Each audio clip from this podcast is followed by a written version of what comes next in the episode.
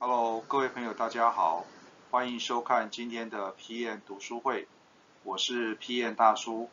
那么今天呢，要跟大家介绍这一本书啊，其实已经有出版一段时间了，但是仍然是一本隽永的好书。啊，这一本书呢，相信很多人都已经看过了哈。那么中文名称叫做《创新的用途理论》哈。那么主要呢，大叔想要介绍这一本书啊，其实是因为这位作者哈，这位作者就是大家所熟知的这个破坏式创新的大师哈，克里斯汀森哈。那么他在今年的一月份呢，啊因病呢刚过世哈，所以呢，呃大叔呢这边就是重新把这一本书呢又拿出来翻阅了哈。那么其实他今年还有出了另外一本书，叫做《繁荣的悖论》哈。那这一本呢，我会在下一次的这个读书会里面呢，再跟大家做一个介绍哈。那么这一次呢，就是要先把这一本书呢，呃，因为过去没有做出这样的一个呃影音的分享哈。那么利用这个机会呢，再重新跟大家呢来介绍一下这一本书哈。大家可以温故而知新。好，那么首先呢，要请各位啊收看的这些朋友们呢，能够帮我们按赞、分享、订阅跟开启小铃铛。那么这样子呢，你之后就可以收到最新大叔这边的一些视频了。好，那么其实克里斯汀森呢，在这本书里面呢，谈了几个很重要的观点，这个观点啊，所以大叔这边特别提出来，来跟各位所有的 PM 来做一些分享哈。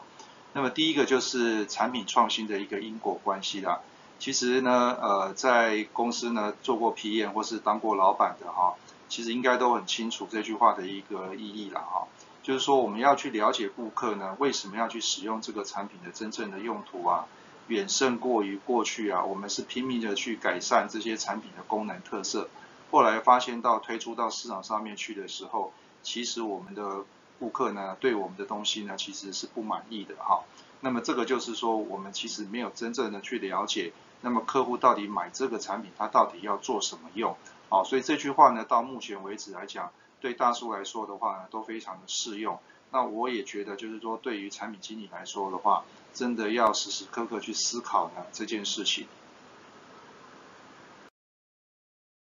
好，那。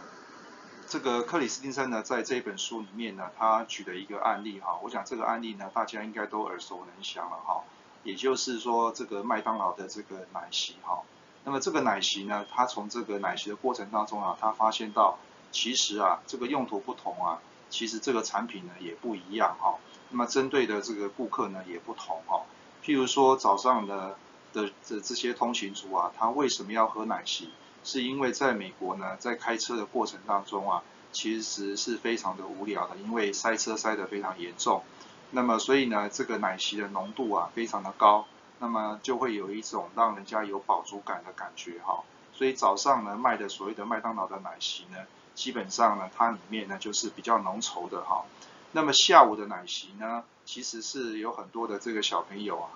这吵着要去喝奶昔。可是呢，站在父母的立场，觉得奶昔啊这个东西可能会引起发胖哈，所以呢，这个麦当劳就想到就是说，那把这个奶昔的浓稠度啊把它降低哈，那么让小孩子呢有一点就是说，哎，我有吃到这个味道哈，浅尝即止，那这样子呢也让父母不会那么样的担心哈，所以呢，同个奶昔其实它的用途不同，那我们所创造出来的产品呢也就会有所不一样。好，所以呢，这位大师呢，克里斯汀森他就提出了一个用途理论哈，那么英文叫做 Theory of Jobs to be Done 哈，那基本上就是说你要深切的去了解哈，到底顾客呢他的痛点、他的困扰在在在哪里哈，然后你能够创造出呢他所要的一些方案，或是说我们讲的产品或是服务哈，那么这样子呢，让顾客可以运用我们的产品跟服务呢，来完成他的 jobs 啊，他的任务。那么这本书的核心就是说，那我们怎么样去找出这个用途呢？哈，那么克里斯汀森呢，他提出的五种方法，那么这个也是大叔在课堂上面呢，同学常常都问在问我的问题，就是说，那市场的机会到底在哪里？那市场的机会其实就是在发掘这些用途，哈。那么第一个呢，呃，大师这边提到了就是这个从生活当中去寻找哈。那这里面他举的例子就是这个啊，Sony 的 Walkman 哈。那么 Sony 的 Walkman 大家应该知道就是就是盛田昭夫所就是他的创办人所发明的哈。那么当时呢，盛田昭夫他的想法就是说，那为什么不能随时随地的听音乐啊？就是这么简单的一件事情哈。所以呢，他去寻求了这个解决方案哈。那大叔这边也提供一句话跟大家分享一下哈，就是说我们在生活当中怎么样去寻找机会、寻找用途。好，大家记得这句话，就是说如何去寻找别人的不方便。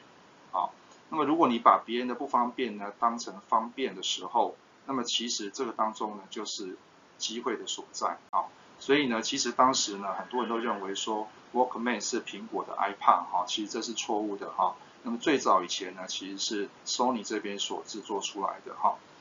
好，那么第二个寻找用途的方法呢，就是从上位消费者的当中呢去寻找机会哈。那么这里面有一个 keyword 叫做 non 上位消费，就是 non consumer 哈。那么 non consumer 在他的呃这个克里斯汀森的下一本书《繁荣的悖论》里面呢，其实有提到更多哈。那这边呢，他举的案例呢是 Airbnb 哈。那么这两位呃设计师的一个创办 Airbnb 的一个故事，我相信大家都听过了哈。那么也就是说，当时呢，他们就发现到说，其实呢，他们要去参加一个展览，那发现到说，哎，这个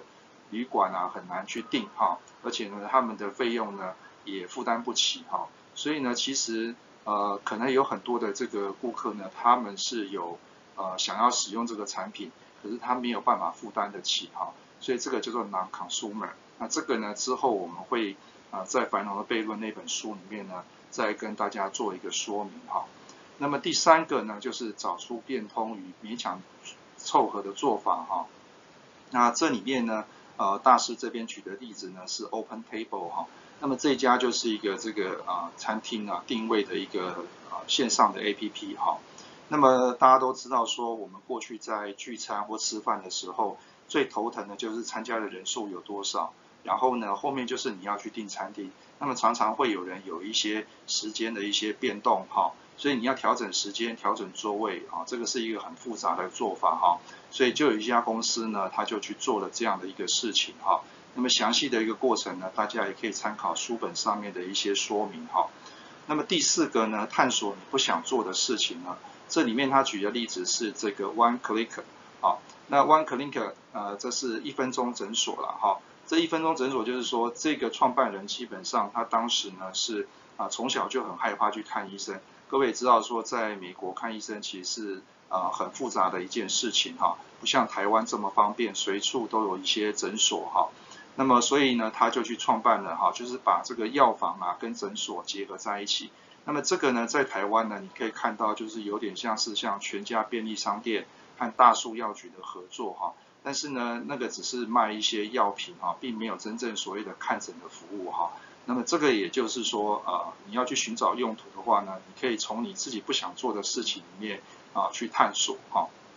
那么第五个呢，是找出产品的不寻常的做法哈。这里面他举的是这个，大家如果做这个面包哈，就是烘焙业。会常用的一个原料叫做苏打粉哈，那么苏打粉其实呢，后来有发现到有另外一个用途呢，就是用来去呃去脂哈，就是那些污垢的部分哈，那么也可以变成是一个清洁用品哈。大家知道吃的跟这个这个清洁用品其实是有很大的落差哈。那我想这个就是一个啊产品有另外一个出路哈，这个也是寻找这个用途的一种方式哈。所以这五种呢，就是在书本上面呢都有非常详细的说明哈。那么大家可以再去啊把这本书呢好好看一下。那么实际上呢，你在用这个产品的时候呢，克里斯汀森把它解释成是一种大的雇佣哦，hire 好。那意思就是说，我们真的会去用这个产品的话，表示说我对它的需求其实是比较大的。